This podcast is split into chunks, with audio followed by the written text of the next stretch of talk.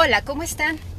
Hoy hablaremos de mala suerte o miedo al éxito.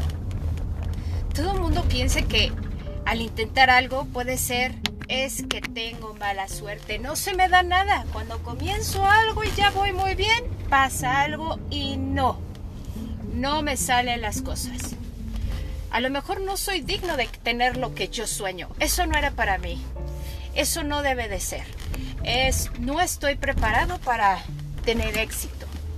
Pero realmente muchas veces sí lo estamos, sí debemos de tener éxito. Mas, sin embargo nos da miedo tener éxito, porque al conseguirlo entonces luego que sigue, mantenerlo.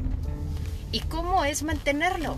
¿Cómo es seguir teniendo esa disciplina que tanto te está costando en estos momentos para obtener tu objetivo? Y luego voy a tener que trabajar más. Entonces, si tengo ya el éxito, voy a tener que trabajar más para mantenerlo ahora. Y yo no sé mantenerlo. Yo no sé cómo seguir haciendo las cosas divertidas. Y cuando realmente obtienen ese éxito, les entra el pánico de perderlo. Ya lo tengo, pero ¿y si lo pierdo? ¿Y si lo malgasto? ¿Y si eso que cobré lo meto mal? Entonces lo guardo y me paralizo. Estamos muy mal programados en el éxito, en lo que representa el dinero en nuestras vidas. Todo el mundo dice, bueno, es que el dinero, la gente con dinero se vuelve materialista, no es de buen corazón, son prepotentes, son creídos y vemos un sinfín de personas en la política, en, en la fama, en la farándula, que tienen dinero y que se vuelven así, o son así, o ellos ya les gusta ser así. No es el dinero, es cómo se comportan y cuál es su actitud ante las cosas materiales que uno tiene. El dinero no te hace más ni menos. Un coche solo te transporta, tú le das el valor que quieres darle.